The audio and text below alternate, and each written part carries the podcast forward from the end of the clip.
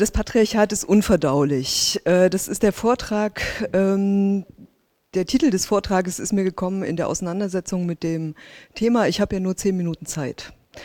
Äh, trotzdem äh, möchte ich gerne also nochmal kurz erklären, aus welcher Perspektive ich spreche. Also ich spreche aus der Perspektive einer Feministin, die im psychosozialen Bereich seit fast 30 Jahren mit Frauen und Mädchen in Krisensituationen arbeitet.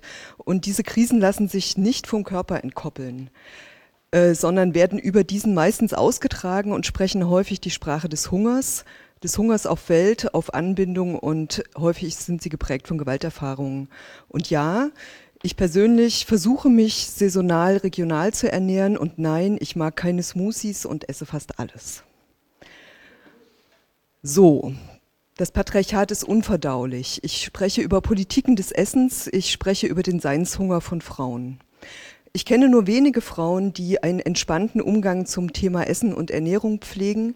Zumeist ist dieser Umgang hart errungen mit Umwegen und Abwägen, mit Diäten, mit Verboten, zumindest zeitweise. Und dann, in Krisenzeiten, bricht alles wieder zusammen und es wird gesündigt, meint genascht, zu viel oder das Falsche gegessen, was auch immer das Falsche ist. Kaum eine, die ich kenne, die nicht phasenweise gehungert, gekotzt, geschlungen oder daran gedacht hat. Kaum eine, deren Verhältnis zum Essen frei von Schuldgefühlen ist. Kaum eine, deren Hunger keine Geschichte hat. Frauen hier in Mitteleuropa bewegen sich damit konsequent in christlich fundamentalistischen, asketischen Praxen hin zu einem wie auch immer perfekten Körper, ohne Aussicht auf Erlösung.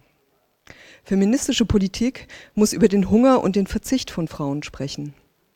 Es ist wirklich schwierig, die ganze Bäckerei zu wollen, wenn das kleinste Stück Kuchen zu viele Kalorien hat. Ich frage mich, Frauen, wo ist eure Wut?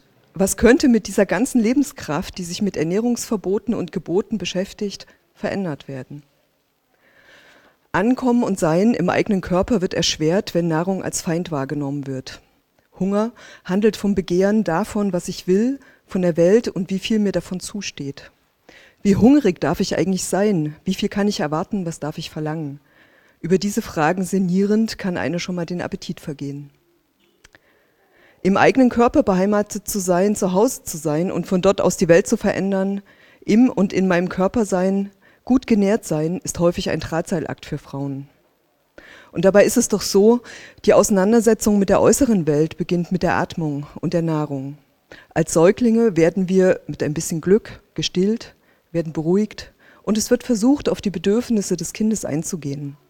Damit kommt das Kind an in der Welt, muss aufnehmen und verdauen. Die Entscheidung, was ist bekömmlich und was muss ich ausscheiden. Ein Prozess des Lebens und des Lebendigwerdens. Abneigungen, Vorlieben, Prägungen, die uns ein Leben lang begleiten. Wenn wir essen, kommunizieren wir mit der Welt. Wenn wir nicht essen, verweigern wir. Wenn ich etwas nicht vertrage, allergisch reagiere, bin ich in Abwehr mit der Welt, meistens. Mit der Verdauung begegnen wir dem immerwährenden Geheimnis, wie Fremdes aufgenommen und weise behalten oder verabschiedet wird. Der Prozess des Stoffwechsels zeigt, wie wir ständig Fremdes zu unserem eigenen machen und wie kraftvoll, kreativ und erweiternd das Fremde sein kann.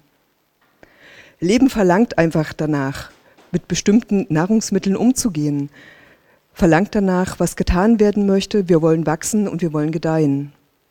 Aufzunehmen und abzugeben bedeutet, ich kann wählen, um zu einem bestimmten Resultat zu gelangen. Mahlzeit braucht Zeit, Zeit zu fühlen, was brauche ich wirklich, was möchte ich zu mir nehmen und was erscheint mir verdaulich. Leider ist das Leben für Frauen im Patriarchat häufig unverdaulich. Es bereitet den meisten Frauen Beschwerden. Der Frauenkörper lässt sich auch als Problemzone des Patriarchats definieren. Gesellschaftliches Verhalten und Ideale werden mittels Frauenkörpern verhandelt. Leiberfahrungen manövrieren Frauen häufig in Widersprüche. Die Körpererfahrungen von Frauen aus der Östrogenüberschusszeit, das ist einer meiner Lieblingsbegriffe, das ist die Zeit von der Vorpubertät bis nach den Wechseljahren inklusive Schwangerschaften, unterliegen nicht nur hormonellen Schwankungen, sondern einer permanenten öffentlichen Kontrolle und Zensur.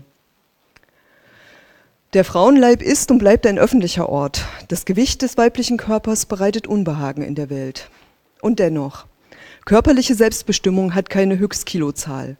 So Magda Albrecht, eine Vertreterin der fettakzeptierenden Bewegung. Die politische Dimension von Fett hat die bodypositive, fettakzeptierende Bewegung seit vielen Jahren diskutiert. Und spätestens mit der Frage, darf eine Gesundheitsministerin übergewichtig sein, so titelt die FAZ am 15.11.2014 zu Maggie Block, die belgische äh, Gesundheitsministerin wurde, hat sie einen, doch einen traurigen Höhepunkt erreicht. Neoliberale, profitorientierte Gesundheitsvorstellungen mit unerreichbaren Idealkörpern und deren verordneter Askese führen zu einer Verknüpfung von Gesundheitszustand und Körpernormen. Gewichtsdiskriminierung geht einher mit Stigmatisierung von dunklem Körperhaar, Zellulite, heteronormativen Vorstellungen von Geschlecht und dem Leistungsideal eines weißen, gesunden Mannes. Dazu dann später in dem Vortrag von Nina Mackert. Alle kennen den BMI, den Body Mass Index. Der wird mittlerweile genutzt zur Risikogruppenbestimmung alltäglich in Arztpraxen, von Krankenkassen, von Versicherungen. Beamte müssen das äh, werden nicht mehr äh, sozusagen verbeamtet, wenn sie einen BMI über 30 haben, aber er zählt für viele Frauen auch für den inneren Wert. Und was ganz deutlich ist, die Profite für die Pharma- und Diätindustrie stellen in die Höhe. In der zweiten Frauenbewegung 1978 schreibt Susi Orbach das ganz bekannte Anti-Diät-Buch und sie schreibt vom doppelten Charakter der Disziplinierung. Uns wird beigebracht, dass wir uns sowohl anpassen als auch auffallen sollen, eine äußerst widersprüchliche Erwartung. Zugleich gibt es das zwiespältige Verhältnis von persönlicher Erfahrung und politischem Anspruch, sobald es um Körpernormen geht, sowohl in alternativen politischen Kreisen als auch unter Feministinnen. Feministinnen ist eine Szene, wo doch zumindest im Kopf das Patriarchat überwunden scheint. Auch da ist es schwer zuzugeben, dass das eigene Wohlbefinden auch vom Gewicht abhängig gemacht wird. Wo gibt es denn eigentlich Räume für die Artikulation von individuellen Gelüsten und individuellem Leid?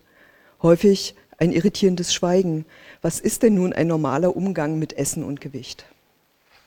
Die Spitze des Eisberges dieser Diskussion bildet dann ganz häufig bilden ganz häufig die klassischen Essstörungen und diese sind nicht auf herrschende Schönheitsnormen zu reduzieren. Da sprechen wir von Anorexie, Bulimie, Adipositas, Binge-Eating. Sie sind eine Antwort auf eine frauenverachtende Gesellschaft, ja.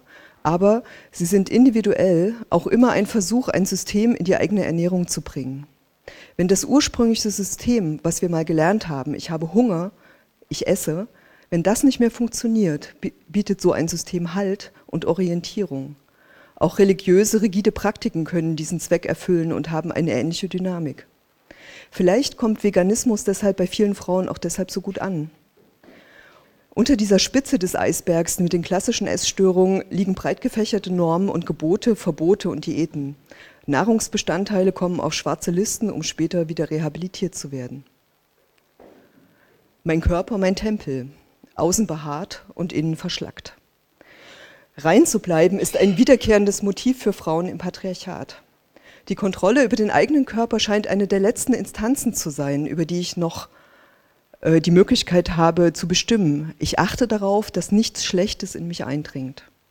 Es ist tatsächlich möglich, in einem latent gewalttätigen Umfeld zu leben und gleichzeitig kein ungesundes Gramm Fett zu sich zu nehmen.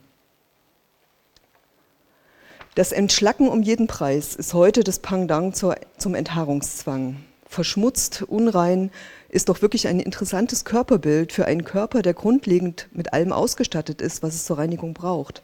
Leber, Niere, Darm und dennoch der Drang nach Reinigung, die Purifikation. Detox und Clean Eating ist in aller Munde. Superfoods, die um die halbe Welt reisen und in den Herkunftsländern wiederum zu massiven Problemen führen beispielsweise an der Diskussion wie Avocado und Chiasamen zu erkennen. Detoxifikation ist Entgiftung.